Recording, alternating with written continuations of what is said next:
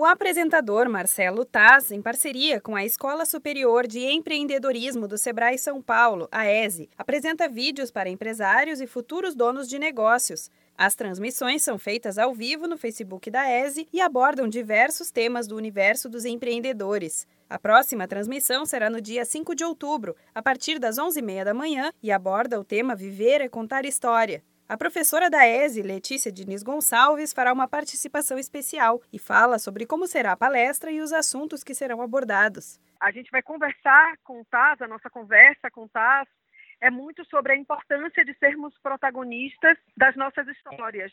Né? Porque a gente está falando de um empreendedor como um grande agente de transformação. Um agente de transformação faz história e precisa engajar pessoas numa causa. Então, debaixo do guarda-chuva dos Storymakers, eu falo, por exemplo, sobre oratória, eu falo sobre fotografia, eu falo sobre linguagem corporal, eu falo sobre é, imagem pessoal, sobre técnica de storytelling, como eu posso contar uma narração, de acordo com a professora, a palestra é importante para o empreendedor ou estudante organizar as ideias no processo inicial de uma empresa, além de saber falar sobre a ideia proposta e conseguir engajar pessoas. A série de vídeos ainda está no começo, na quarta de 25 transmissões. A expectativa da Escola de Empreendedorismo é mostrar para o maior número de pessoas a importância da educação também no mundo dos negócios, como explica a professora da ESE, Letícia Diniz Gonçalves.